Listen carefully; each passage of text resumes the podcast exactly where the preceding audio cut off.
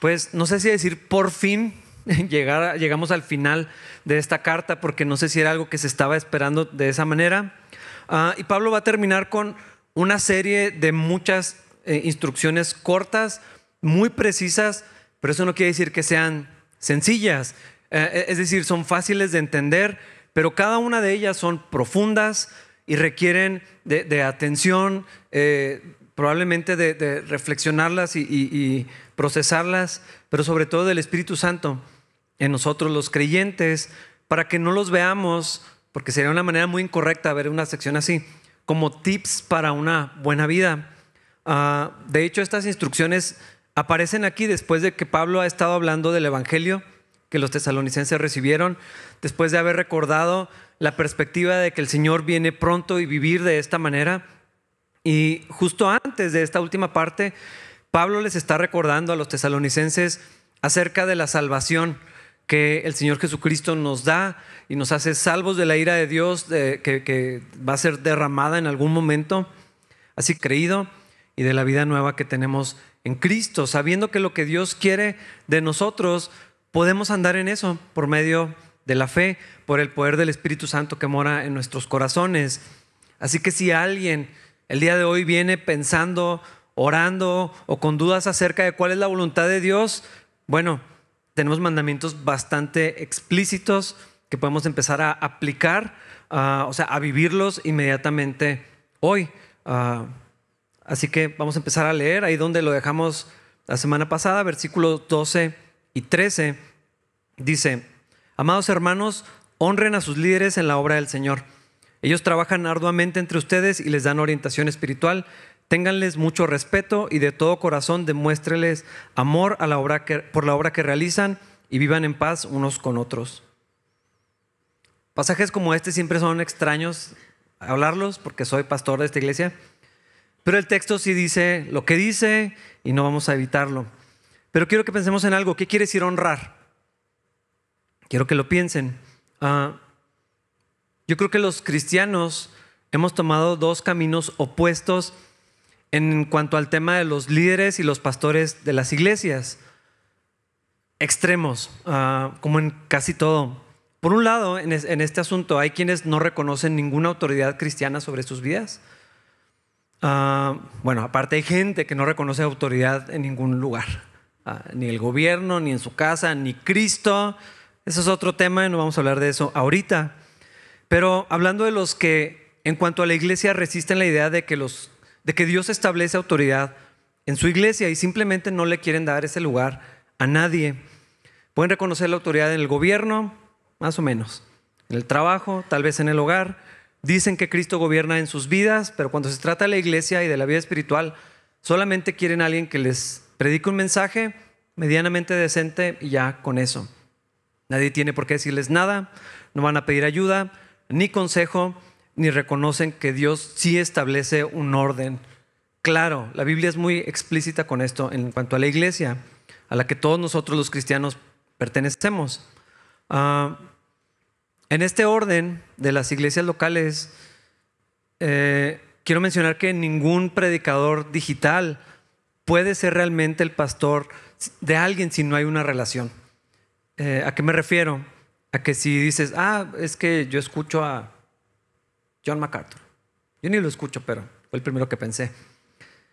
Pues él no vive aquí. No vas a hablar con él, no está presente. Yo creo que los recursos digitales son una bendición, podemos hacer transmisión. Si alguien está enfermo, si alguien está lejos, si alguien no ha encontrado iglesia, es, una bendición tener el recurso digital, pero eso no es la iglesia. Eso no reemplaza a la iglesia. Eso es una herramienta solamente. Ah, y, hay gente que no cree en los pastores, en tener un pastor, en tener líderes, en rendir cuentas, en todo esto.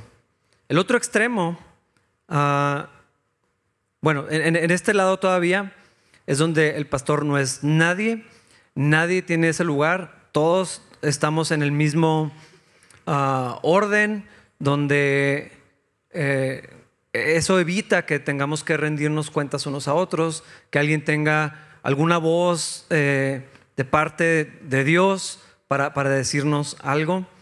Ah, y para el otro lado del espectro está lo que creo que se le ha terminado por llamar cultura de honra. Ah, yo creo que es el otro extremo donde los, eh, en, este, en este lado de la iglesia los pastores y los líderes son más bien como celebridades.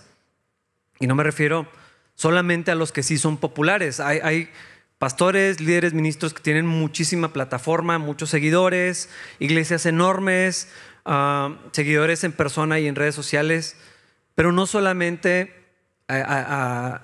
me refiero a esto, sino que en este lado de la iglesia se colocan los pastores casi al nivel de infalibles, eh, de inmaculados, inerrantes. Lo que digan es, es la verdad, nada se cuestiona, eh, nunca se equivocan.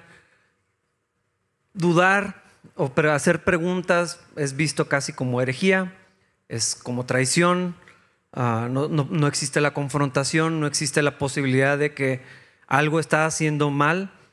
Ah, y esta, en, esta cultura se les ha dado lugar a, no solamente a pastores, sino líderes, a veces algunos misioneros, predicadores. Ah, también están los cantantes y músicos que tienen un estatus de rockstars o popstars, más bien, al lado, al grado que lo que opinan o lo que dicen eh, se ve como autoritario, como, como una autoridad final. Ah, es alguien que tiene cierto talento, desarrolló una plataforma y entonces toman un lugar para, para enseñar. Eh, de hecho, lo puedes ver, no sé si es a propósito o si nada más sucede. Muchos eh, cantantes, una vez que llegan a cierto grado de, popularidad, se vuelven pastores y entonces ya tienen una, una base enorme para formar iglesias. Ah, no estoy diciendo que eso no se pueda hacer, nada más estoy diciendo lo que sucede. Ah, es bastante común hacer esto. Y entonces lo que dicen tiene mucha autoridad, ya sea bíblica o cultural, y se meten en problemas o ganan aún más seguidores dependiendo de lo que digan. Ah, y a veces la iglesia está discutiendo acerca de lo que tal o cual persona hizo una declaración o hizo un comentario acerca de su familia, pero se vuelve como una voz demasiado fuerte. Ah, en, este, en este lado de esta cultura de honra, las personas que están en autoridad Ah, tienen, eh, se tiene esta idea central de los mandamientos de honrar, obedecer, servir, cuidar a los pastores, líderes o figuras en la iglesia, que la Biblia sí dice, pero se llevan a un, pues, a un extremo. Ah, el problema con esta cultura es que se ignora la necesidad del ministerio de la iglesia para cualquier cristiano. Es decir, estas personas en autoridad tienen una categoría especial, donde nosotros necesitamos escuchar de Dios, nosotros necesitamos escuchar de otros hermanos, nosotros necesitamos oración, pero de aquel lado los líderes, los ungidos, los especiales son como aparte. Y me parece que eso es no solamente antibíblico, sino muy insano. Ah, donde también eh, en esta cultura de honra, creo que se exagera al punto donde hay pastores que les abrochan los zapatos. Caso verídico en la ciudad. Ah, tienen guardaespaldas. Sus oficinas son refugios ah, de la iglesia. No entiendo ni siquiera este concepto. O sea, necesito mi oficina para refugiarme de quién? ¿De la gente a la que sirvo? Hermanos, no sé, es raro. O sea, tengo sed y ya van tres personas corriendo a llevarle agua.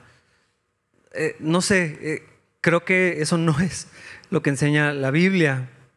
Ah, y el gran problema que yo veo es ponerlos en esa categoría donde no necesitan lo que todos los cristianos necesitamos. Todos necesitamos mucha gracia, ellos no tanta. Todos necesitamos mucho perdón, ellos tal vez no tanto. ¿Cuál es la solución a estos dos extremos? A mí me parece que es bastante sencillo. Tenemos que recurrir a lo que la Biblia sí dice, a entender lo que no dice la Biblia, reconocer el contexto eh, y todo lo demás que sí nos enseña a la Biblia acerca de lo que es correcto en cuanto a los pastores y los líderes.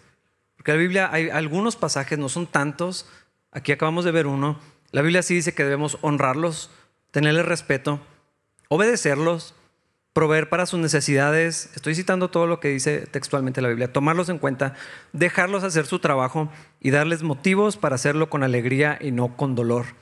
Así dice la palabra. Ah, y todo lo demás que enseña la Biblia para cualquier cristiano. Ningún ah, pastor o líder, por más carismático o popular que pueda ser, ninguno tiene todos los dones. Ninguno está eh, eh, exento de necesitar el ministerio de la iglesia, la oración, el cuidado, las amistades, el compañerismo, la comunión de los hermanos. Ninguno está fuera de la necesidad del Evangelio y de la gracia del Señor. Eh, es clara con todo esto. Pero esa necesidad es la misma que cualquier persona que no tiene una plataforma o un púlpito. No hay líderes infalibles, ah, ni exentos de tropezar, de ofender al Señor, de ofender a la iglesia, de deshonrar el lugar que Dios nos ha prestado, que eso tiene que estar clarísimo. Hay un orden que Dios establece para la iglesia, pero no hay categorías de importancia ni de valor. Son roles, son funciones nada más. Eh, y, yo creo que la palabra de Dios es bastante clara. Uno es ojo, el otro es mano. ¿Cuál es más importante? ¿Cuál, cuál pudieras prescindir de tu cuerpo? ninguno. ¿Qué valoras más? ¿Tus ojos o tus oídos o tus pies o tus manos? Pues todos son igual de necesarios y de importantes. Ah, así que, hermanos, creo que tenemos que ser cuidadosos de movernos a cualquiera de los dos extremos eh, que la iglesia y ahorita no sé por qué es mucho más obvio el péndulo. Ah, ni siquiera hay necesidad de hacerlo. Versículo 14. Hermanos, les rogamos que amonesten a los perezosos, alienten a los tímidos, cuiden con ternura a los débiles, sean pacientes con todos. ¿Para quién es esta instrucción? ¿Para los pastores? Esto es para ustedes, tanto como es para mí. Así que yo les digo, hermanos de capilla, les ruego que amonesten a los perezosos. ¿Quiénes son los perezosos? Yo creo que la imagen que viene es, ah, pues los que no trabajan. Los flojos, los apáticos. Y la Biblia dice, amonéstenlos. Es una manera bonita de decir, llámenles la atención, regáñenlos, hay que poner este tema adelante para evitar, para procurar que se evite, prevenir, reprender. La Biblia nos hace un llamado fuerte en este tema, es una amonestación en contra de la pereza, pero este está lejos de ser el único pasaje donde se habla de esto, porque no lo, la Biblia no lo hace una sola vez ni en un solo aspecto de la vida. Quiero que consideremos solamente algunos pasajes en Proverbios, hay muchísimos más, no los puedo poner todos. Quiero mencionar algunos rápidamente. Proverbios 13:4. Los perezosos ambicionan mucho y obtienen poco, pero los que trabajan con esmero prosperarán. Proverbios 19:15. Los perezosos duermen profundamente, pero su ocio los deja con hambre. 24. Los que por pereza no harán en la temporada correspondiente no tendrán alimento en la cosecha. 24 del 30 al 34. Pasé por el campo de un perezoso, por el viñedo de uno que carece de sentido común. Vi que habían crecido espinos por todas partes, estaba cubierto de maleza y sus muros destruidos. Entonces, mientras miraba, pensaba en lo que, en lo que veía. Aprendí esta lección. Un rato más de dormir, un poquito más de sueño, un breve descanso con los brazos cruzados. Entonces la pobreza te asaltará como un bandido, la escasez te atacará como un ladrón armado. Hay muchos más. Hay uno que me encanta, no lo mencioné, pero ahorita en la alabanza me estaba acordando que dice que el perezoso dice, no, está el león en el camino. O sea, pone pretextos, hay, excusas y son razones basadas en la realidad, pero realmente no. O sea, imagínense, no voy a la iglesia porque tal vez me choquen en el periférico de la juventud. Eso es lo que dice ese proverbio. Ah, pero el punto es la excusa el argumento que me creo y luego le digo a otros para ser flojo. Está muy claro, la Biblia habla muchísimo. Leanse proverbios. Habla mucho acerca del trabajo, de la diligencia o de los que resisten el trabajo y lo evitan. Yo creo que tenemos que amonestar, porque eso es lo que la palabra de Dios nos está diciendo claramente aquí, a ciertas personas. Quiero empezar porque hay muchas categorías tal vez, pero quiero empezar con los perpetuos adolescentes. Y no estoy hablando de los adolescentes que sí son adolescentes, sino los que viven como un adolescente a sus 25, 30, 35, 40, 45 años, adolescentes con familias, decía un pastor, niños con barba, uh, que nunca toman responsabilidad, siempre están estudiando, planeando un proyecto, algo más que va a suceder. Uh, y, quiero aclarar, obviamente, los proyectos, los emprendimientos, los estudios, eh, por supuesto que, no estoy hablando que estos por sí mismos son negativos, pero si lo ponemos en el contexto de la pereza, yo creo que es muy obvio a lo que me refiero. Uh, ¿Qué estás haciendo con tu vida? Pues nada, todavía no. Ando viendo. Uh, estoy orando. En los círculos cristianos es lo que se dice. Estoy orando a ver qué sale, a ver qué pasa. Uh, es complicado discernir exactamente dónde, pero luego ves adultos que todo el tiempo están jugando videojuegos, todo el tiempo están con amigos, todo el tiempo están resolviendo qué van a hacer en la vida, todo el tiempo se están tomando un tiempo de algo. Pero hermanos, yo creo que Dios nos quiere ocupados, productivos y que usemos bien nuestro tiempo. Uh, la Biblia habla del descanso muchísimo. El, otro lado de esto es la hiperproductividad, donde estar ocupado se ve como una virtud. O sea, decir, eh, no me la acabo, ando a gorro, eh, no he tenido chance ni de dormir, se ve como una virtud, pero eso es otro tema. Uh, la Biblia habla del descanso, el descanso viene de la fe, necesitamos esparcimiento, eh, tiempo para el discipulado, para la vida familiar. Eso es, eso es aparte. Aquí estamos hablando de los que utilizan todas estas razones sociales para permitirse una vida de ocio, de no tomar responsabilidad. Y esto es hombres y mujeres, pero quiero dirigirme en particular a los hombres. Uh, necesitan tomar responsabilidad. Dios sí nos ha dado eh, obligaciones y un llamado muy particular. Uh, antes del pecado, y David estuvo compartiendo sobre esto, pero antes del pecado había trabajo.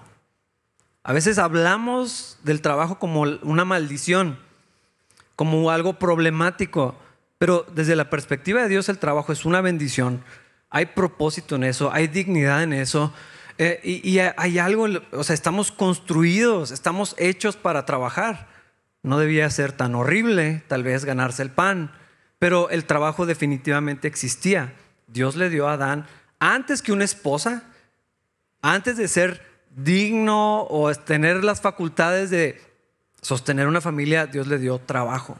Primero una comunión con Él, después propósito, un proyecto. Tenía que, gobernar el mundo, sojuzgar la creación, llenar la tierra. Esto requería de trabajo. Él tenía que cultivar, tenía que cuidar el huerto.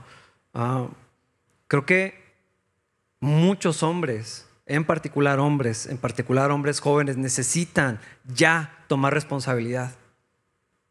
Quieren una familia, quieren una esposa, quieren una novia, pero no son nada responsables ni siquiera de sí mismos. Esto es inaceptable delante del Señor. Uh, primeramente, poder trabajar para comer. No sé a cuántos de aquí les gusta comer. Algunos tenemos el problema que nos gusta comer varias veces en el día. Bueno, necesitamos trabajar para las necesidades básicas. Ok, aquí estamos de acuerdo. Luego sigue trabajar para tener cosas bonitas, las cosas que no son necesidades. Hermanos, lo que la mayoría de nosotros llamamos necesidades no son necesidades. Las necesidades son un techo, vestido, comida. Hay ciertas cosas que son básicas. Todo lo demás, o mucho de lo otro, es, no es necesidad. No quiere decir que esté mal, está bien, hay que trabajar para tener estas cosas. Dios nos ha dado la bendición de poder trabajar y obtenerlas y disfrutarlas. Está perfecto. Y aquí, hermanos, en este tema he escuchado muchísimo acerca de la mediocridad. Es un tema que toda la vida surge. Uh, las mujeres solteras no quieren estar con un hombre mediocre. Estoy de acuerdo. Uh, el problema es, ¿qué queremos decir con eso? Y lo que el mundo dice es, ah, que no gane poquito. Ah, así es como lo mide el mundo. No estoy diciendo que esto sea malo necesariamente, pero si es lo único, es una perspectiva muy, muy terrenal. Las esposas no quieren un esposo mediocre. Ah, muchos de los problemas en matrimonios no surgen de esto, pero lo incluyen. O sea, es una, es una constante en los problemas matrimoniales. Eh, eh, yo creo que la palabra que más se usa aquí es conformismo. Esa es la palabra que utilizan muchas esposas para hablar de eso. Es que es muy conformista. Ah, los hombres no queremos, no quieren ser mediocres. El problema para mí con esto es que siempre, siempre he escuchado este concepto de la mediocridad con respecto a las cosas terrenales. Siempre que escucho hablar de la mediocridad tiene que ver con otro carro, otra casa, más dinero, una escuela privada. Siempre, nunca he escuchado hablar de la mediocridad en cristianos, de evitar la mediocridad con respecto a alguna cosa espiritual. Jamás en los nueve años y más de que tengo de pastor, ni en mi vida como cristiano. Siempre el tema de la mediocridad es, tengo que trabajar para tener más, sin excepción. Nunca he escuchado una conversación ni de hombres ni de esposas hablando de no ser mediocres con aspiraciones que tienen que ver con el reino de los cielos. Siempre es el dinero. Y ahí se acaba la conversación. Es que no hay que ser mediocres. Estoy de acuerdo. Pero si vamos a hablar de la mediocridad y de evitarla, entonces hay que hacerlo en todas las áreas. Porque la mediocridad es algo de carácter, no de cuánto tenemos. Entonces es una perspectiva muy incompleta, muy corta, muy mundana, pensar solamente en estos términos. Entonces hay que considerar las áreas que más importan. Porque las cosas del mundo son importantes, pero son secundarias. Pagar las cuentas es importante, pero es secundario. Las que más importan son las que son eternas. Entonces, ¿cómo podemos evitar ser mediocres? Hablando de autos, escuelas y casas, pero no de discipulado. Tiempo con la familia, servicio en la iglesia, conocimiento de la Biblia. Ah, porque hablamos de, no quiero ser mediocre, voy a sacar una maestría. No quiero ser mediocre, voy a tomar un curso, pero no sé nada de la Biblia. La Biblia no habla de la pereza solamente con respecto al trabajo, ni suplir las necesidades básicas o dejar herencia para los hijos. La Biblia se habla de esto. Habla de generosidad, de trabajar, de, ser diligentes, de planear para el futuro, de, de dejar para nuestros hijos. Pero los temas de diligencia, de esfuerzo, de ser trabajadores, de huir de la pereza y todo lo demás, está hablando de carácter, no está hablando de conseguir cosas materiales. Hermanos, hombres y mujeres, el trabajo, el empleo, tu negocio, tu carrera no es la vida. Se requiere mucho tiempo para conseguir lo básico. Estoy de acuerdo. Y es parte de lo que el pecado distorsionó acerca del trabajo. El trabajo Dios lo inventó, el trabajo Dios lo puso para los seres humanos. El pecado lo hizo que se fuera, que se volviera bien difícil eh, conseguir las cosas. Estoy de acuerdo con eso, pero el trabajo y todo lo que gira alrededor no es la vida. La vida no está allí la identidad de nosotros, los cristianos, no puede estar en qué estudios tenemos, qué título tenemos en el trabajo, cuánto ganamos, cómo se ve nuestra vida. Y yo estoy seguro que todos lo sabemos. Pero a la hora de vivir y de tomar decisiones, parece que creemos otra cosa muy diferente. El trabajo sí es parte del plan de Dios, del propósito de Dios. Esto que vemos en Génesis es muy claro, eh, eh, lo que Dios determina. Primero una comunión con Dios, después propósito, algo que hacer, trabajo, algo que nos ocupe. Yo creo que es parte del plan de Dios acabar cansados en el día, no agotados, no eh, acabarnos el cuerpo al grado de querer morir, pero sí un cansancio que es saludable, de que estamos ocupados, de que usamos bien el tiempo. Un carácter piadoso, cristiano, Ah, una vida de comunión con Dios se manifiesta no solamente en la diligencia y en el orden en el trabajo. No puede ser nada más allí. Tiene que irse a las otras áreas de la vida, también la vida cristiana y también la vida de iglesia. ¿Y de qué estoy hablando? Del servicio, del discipulado, de la participación en la obra del Señor. Romanos 12, 11 es explícito con esto. No sean nunca perezosos, más bien trabajen con esmero y sirvan al Señor con entusiasmo. Ahí no está hablando de ir a trabajar los lunes en la mañana y echarle muchas ganas. Es necesario, tenemos que hacerlo. Si queremos comer, si queremos pagar las cuentas, tenemos que trabajar. Pero aquí no está hablando de eso. Aquí está diciendo, no sean flojos, sirvan al Señor con entusiasmo.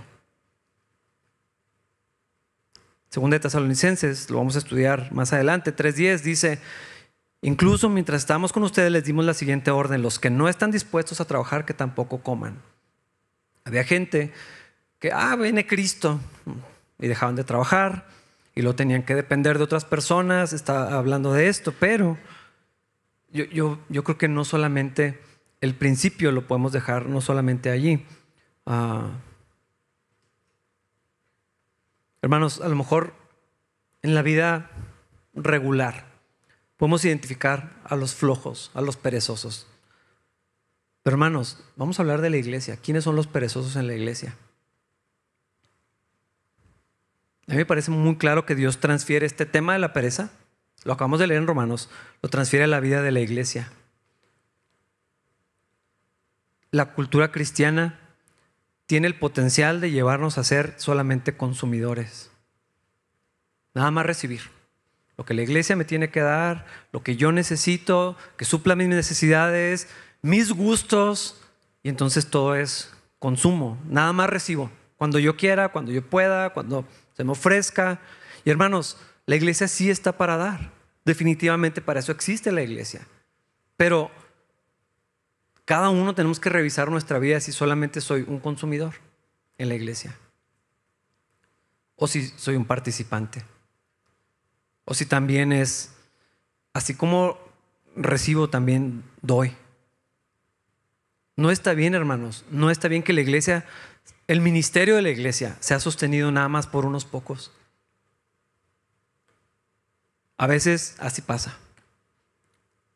Pero y tal vez, hermanos, podamos sostener el peso de la irresponsabilidad de algunos, de la flojera de algunos, de los más rebeldes, de los más desanimados, de los que están heridos y cansados o los recién convertidos. De algunos tal vez, pero no al revés. No puede ser en, en un orden inverso. Deberían de ser los menos los que no participan. Poquitos, los que están en una muy mala racha, los que necesitan un descanso los que no saben ni qué es, no sé cómo es la vida cristiana. El Señor dijo, la mies es mucha y los obreros pocos. Todos aquí no sabemos ese versículo. Y entonces, ¿por qué no se ve otra cosa? Y hermanos, teniendo a tantas personas, con tantos dones, tantas capacidades, esto me parece inapropiado. Cuando no hay gente, ok, pero tanta gente, con tantos recursos, y no hablo de dinero, estoy hablando de, las, de lo que Dios nos dio, de lo que podemos hacer, de lo que podemos aportar. Yo creo, hermanos, que en cierto contexto o para ciertas personas sí podemos decir que esto es pecado. Ya es negligencia, ya es desobediencia, ya es apatía. Así que de acuerdo a la instrucción clara de amonestarnos, porque hermanos, yo no me traje este tema, aquí dice, amonesten a los perezosos. Llámenles la atención. Tengo que hacer lo que el Señor nos dice. Y de acuerdo a esto, tengo que preguntar por qué no te has involucrado. ¿Por qué dejaste de hacerlo? ¿Por qué la piensas tanto? Tal vez serviste hace muchos años, en una actividad, en otra iglesia, en otro tiempo. Tal vez nada más porque te lo pidieron y bueno, que ya cumplía con esto. Y, ahora, hermanos, lo tengo que decir. Capilla es una iglesia que se sostiene por todos los voluntarios que hay. Hay muchísimos. Y estoy tan agradecido con el Señor y con cada una de las personas que sirve, porque son un montón. Si tú vinieras un domingo temprano en la mañana, antes de que empiece el servicio y subieras con nosotros a orar, verías cuántos hay nada más para echar a andar el servicio de los domingos, más todo lo que pasa entre semana, los grupos, un montón de otras cosas que, suceden.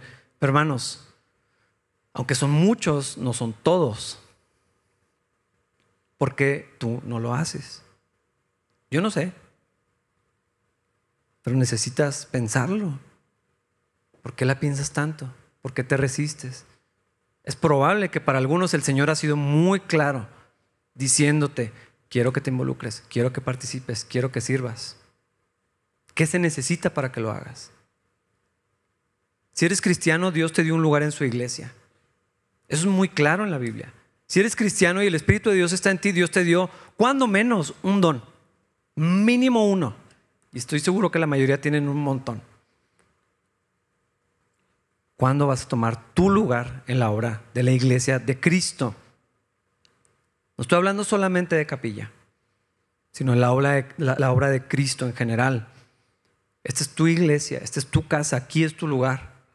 Por cierto, ah, ah, yo sé que algunos son llamados a servir o apoyar en otros lugares, con otras iglesias, con otros ministerios, otras organizaciones. Eso está perfecto. Por eso estoy hablando de la iglesia de Cristo. Pero si esta es nuestra casa, este es nuestro lugar. Yo no sé cómo es en sus casas, pero en la mayoría de nuestros hogares todos tenemos que participar. A todos nos toca algo. No hay uno solo en la familia que no haga nada nunca, que no le toque nada. ¿Por qué? Pues es tu casa, es tu familia, es tu gente, es tu espacio. ¿Por qué aquí no lo has hecho todavía? Probablemente algunos no se han involucrado no porque sean flojos, sino porque son tímidos. Y Pablo nos habla de eso, hay que alentar a los tímidos, introvertidos. Hay gente que es poco social. Hay gente que tiene una batería social de corta duración. Eh, así funciona. Y, te das cuenta inmediatamente. Y, están un ratito con mucha gente y de pronto ya como algo ya no está bien se cansan o está bien. Hay gente, o sea, hay gente que es más tímida que otra. No es lo mismo, y quiero ser claro con esto, no es lo mismo ser tímido que ser antisocial. Son dos cosas muy, muy diferentes. Antisocial es anticristiano, para que lo sepan de una vez. Porque si Cristo nos coloca en comunidad, no puedo decir que estoy en contra de la comunidad o que no me gusta la gente. Eso hay algo mal en alguien que piensa así. Pero puedo ser tímido, menos social, o, me gustan los contextos más pequeños. Eso está perfecto. Hay gente que se siente más cómoda en grupos chiquitos, amigos de a dos o tres máximo. Y hay gente que parece que florece cuando, entre más gente haya. Ah, y que todo el tiempo está pensando, ¿y a quién vamos a invitar? ¿Y con quién nos vamos a juntar? ¿Y qué vamos a hacer? Está perfecto, Dios creó el cuerpo así a propósito, diverso. Pero ser tímido no es nunca una excusa para ser ni antisocial, ni apático, ni malacariento, ni grosero. Y quiero hacer un espacio para mencionar que algunos no son tímidos, pero todavía no agarran confianza, ese es el problema. Pero eso es parte de lo que quiero también animarlos, exhortarlos, porque todavía no te sientes en casa. Está bien extraño y, y ya lo escuché mucho. Hay gente que dice, tengo ah, viniendo a capilla, ¿cuándo regresamos de la pandemia? Tres años, ni siquiera sé. ¿Dos y medio? ¿Dos? Mínimo dos. No, es que soy nuevo, vengo desde que regresamos de la pandemia. Dos años y nuevo, nuevos son los que llegaron hoy y el domingo pasado. Pero muy extrañamente, como ahorita estamos en una etapa como iglesia donde sí hay gente que no se conoce, pero lo que me da gracia es que todos se creen nuevos. No son nuevos. Déjenme les digo de una vez. Ya, o sea, esta ya es tu casa. Si tienes más de tres meses, ya no puedes decir que eres nuevo en capilla. ¿Por qué no has conocido a nadie? Ah, bueno, esa es otra pregunta. Y la Biblia ya nos dio dos categorías. Hay flojos y hay tímidos. Ahorita vamos a ver una tercera. Ah, pero para los que sí son tímidos de verdad, los que no son, los que no han agarrado confianza, bueno, ya deberían de irse soltando. Ah, y creo que hay bastantes contextos para hacerlo. Para los que sí son más tímidos, más reservados, les gusta un poco más, menos ruido, menos voces, todo esto está bien. Ah, Yo creo que los que nos sentimos más cómodos o con más confianza o los que somos más sociales, tenemos que extenderles más gracia a los que no son, más paciencia. Pero no solamente eso, ayudarlos también, porque aquí dice, aliéntenlos, ¿verdad? No dice, denle su espacio, déjenlos en paz. Dice, aliéntenlos, ayúdenlos. ¿Qué podemos hacer? Acercarnos a saludar, presentarnos. A veces es muy obvio cuando está alguien ahí parado y no se va a acercar. Y todos lo ven y nadie dice nada. Hermanos, inaceptable. Sí, o sea, yo creo que a, los demás ahí es donde podemos cubrir esto, ah, presentarnos, ayudarles a encontrar su lugar en la iglesia, presentarlos con alguien, ah, ayudarlos a encontrar su acople, su grupo, su espacio, a que encuentren sus dones, su ministerio, su vocación. A ellos no hay que reprenderlos por ser tímidos. A ellos hay que alentarlos. A ellos hay que animarlos. No dejarlos que se alejen demasiado. Me gusta que no dice, denles espacio. Tampoco hay que presionarlos. Pero, pero algunos necesitan ser alentados para encontrar el lugar que Dios tiene para ellos. No hay que dejarlos a un lado. Ah, tampoco hay que ignorarlos, pero desafiarlos a cumplir con su lugar dentro del ministerio de Cristo. A veces pensamos que el ministerio, que la obra, que el trabajo, que el voluntariado es para los que son muy sociales o muy activos o les gusta mucho a la gente. Si, si fuera así, Cristo nos hubiera hecho todos iguales. Más bien hay que ver dónde entra cada uno de nosotros. Hay áreas de oportunidades que son especialmente adecuadas para alguien tímido. Hay ciertas cosas que suceden en contextos más pequeños, con menos personas, más íntimos, donde los que son tímidos, más reservados, se van a sentir mejor, donde van a florecer. Esto no quiere decir que sea lo único donde tienen que estar, porque no hay que olvidar que a veces los tímidos se la pasan mucho mejor en un contexto social donde la responsabilidad cae en otro. O sea, yo voy pero no tengo que hablar. Está padrísimo. Hay matrimonios que así funcionan. Ah, no se les pide que sean alguien que no son, ¿verdad? La Biblia no dice esto. Y pasamos al otro punto que dice Pablo, cuidar con ternura a los débiles. Y no sé, no sé si ya lo notaste, pero estas tres categorías a simple vista se pueden parecer. O sea, cuando tú ves una persona, podría ser perezoso, tímido o débil. ¿Cómo sabemos la diferencia? Hay algunos flojos que se hacen pasar por tímidos. Tienen excusas, como ese que dice, no, es que está el león en el camino. Hay tímidos que se hacen las víctimas. Pero hermanos, también hay gente que, es, que está lastimada.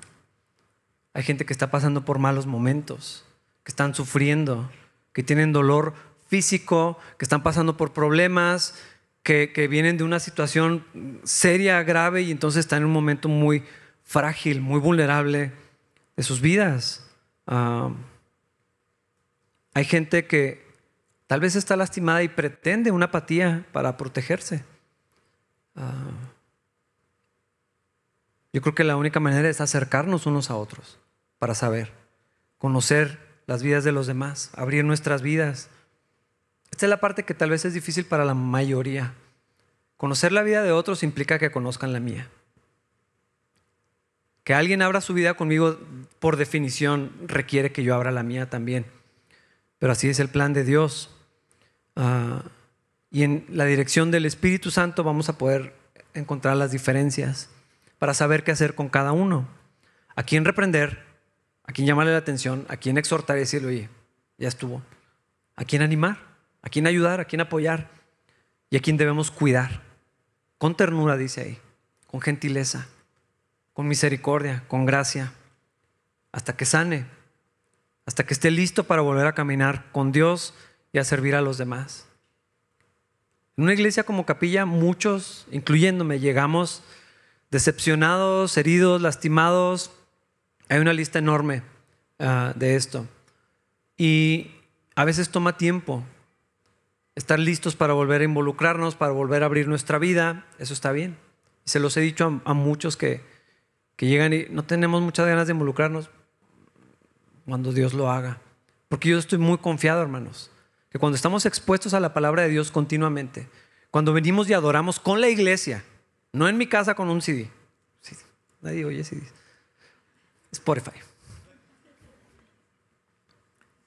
Cuando venimos y adoramos junto con la iglesia, si hacemos esto de manera regular, hermanos, yo estoy convencido, porque lo he visto 300 mil veces, el Señor nos restaura.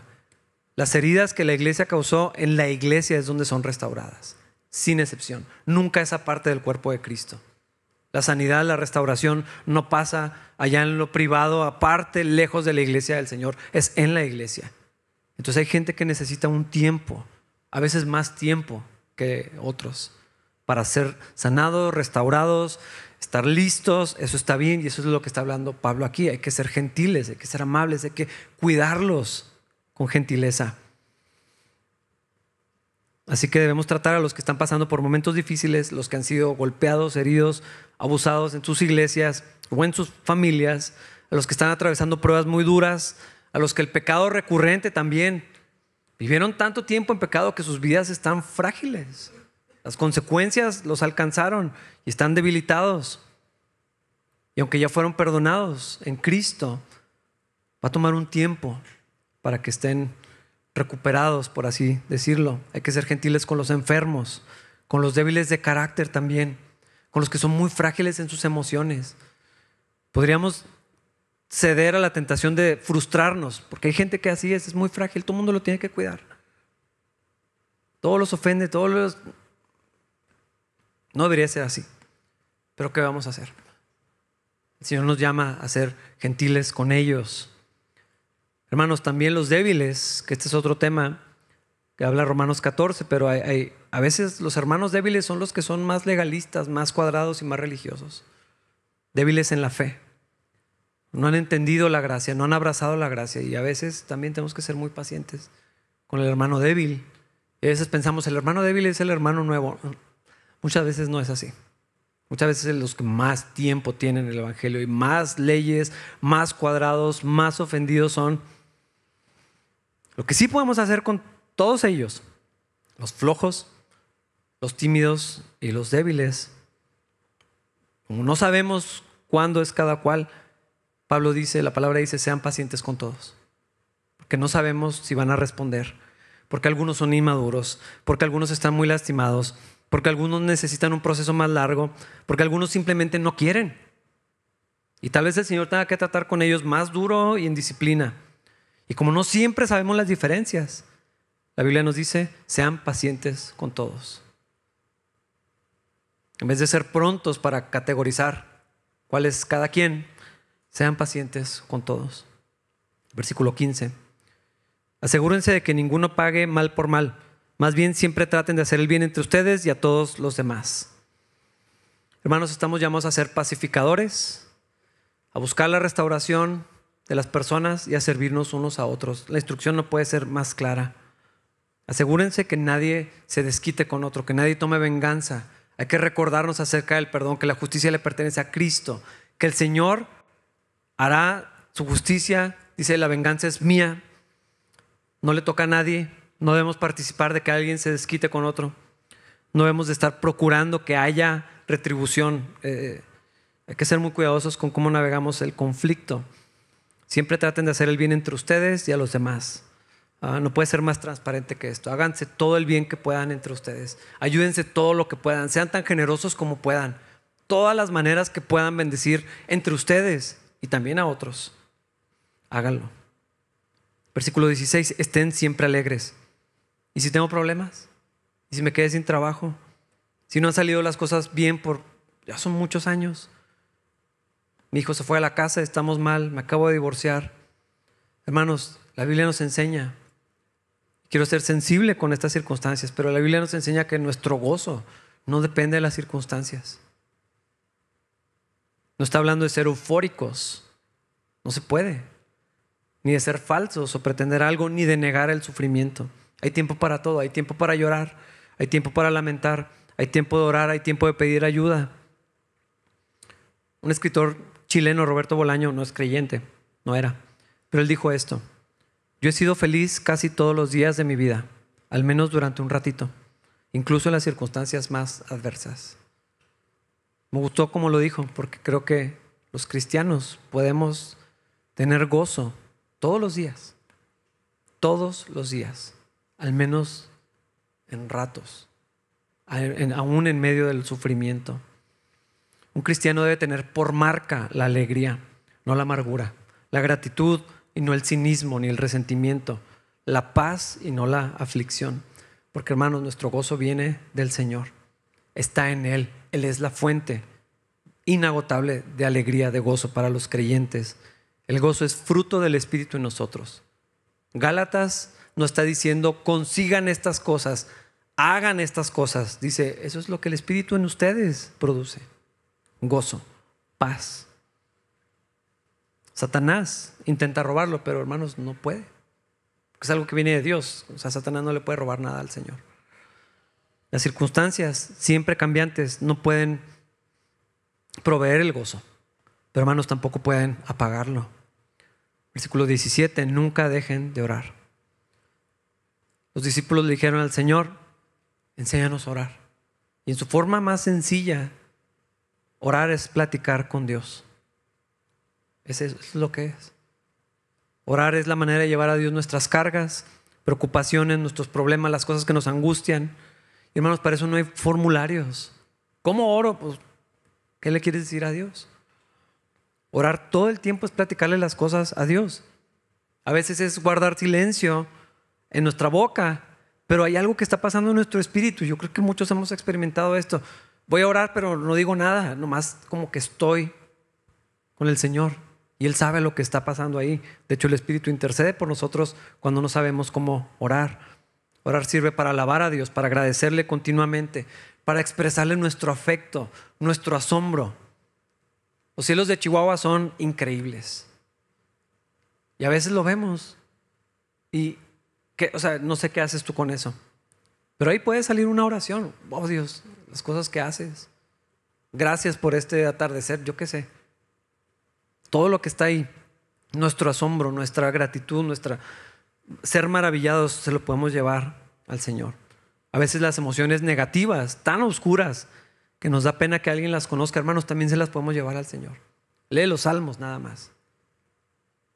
Un lamento a veces, todas las emociones que los salmistas tenían se las llevaban al Señor. Dios puede manejarlas y Dios quiere que hablemos con Él todo el tiempo. Lo que Dios pide de nosotros es, hermanos, nuestro corazón. Así que habla con Dios, pregúntale a Dios todo el tiempo. Versículo 18. Sean agradecidos en toda circunstancia, pues esta es la voluntad de Dios para ustedes, los que pertenecen a Cristo Jesús. Hermanos, la gratitud no es algo que siempre se siente. Si piensas en la historia de Job, diez hijos se le acaban de morir. Se quedó sin nada, sin sustento, sin recursos, sin empleados, sin gente. Acaba de ser vandalizado, los desastres naturales, todo al mismo tiempo.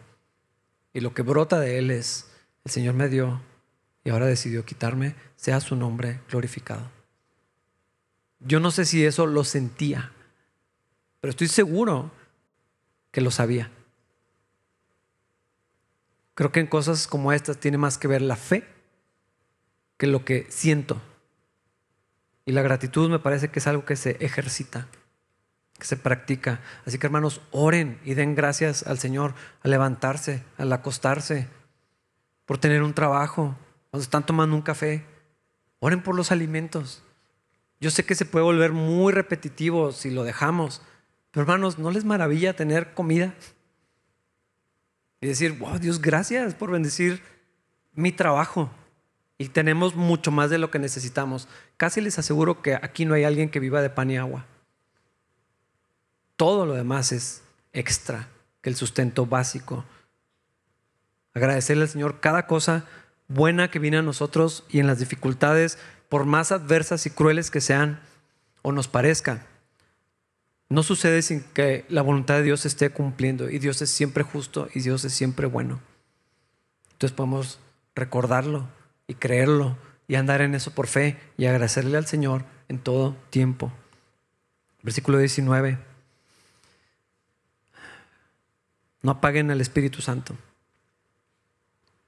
El Espíritu Santo no es una fuerza, no es un fuego, es una persona, es Dios mismo en todos sus atributos, en todo su carácter, en toda su potencia. Todo lo que Dios es, el Espíritu Santo también. Pero hay cosas que lo contristan. El pecado, la desobediencia, la negligencia, la apatía. Ah, contristan o apagan al Espíritu. Pero hay que saber que es una persona. De la misma manera que cuando alguien hace algo y te da tristeza verlo, o te duele lo que hace, o te ofende lo que hace, el Espíritu Santo es también una persona. Y Pablo dice, no lo hagan. Mantengan su relación con Dios, pongan atención al Espíritu y obedezcan cuando Él les hable. No vayan en contra de lo que el Espíritu Santo les está diciendo.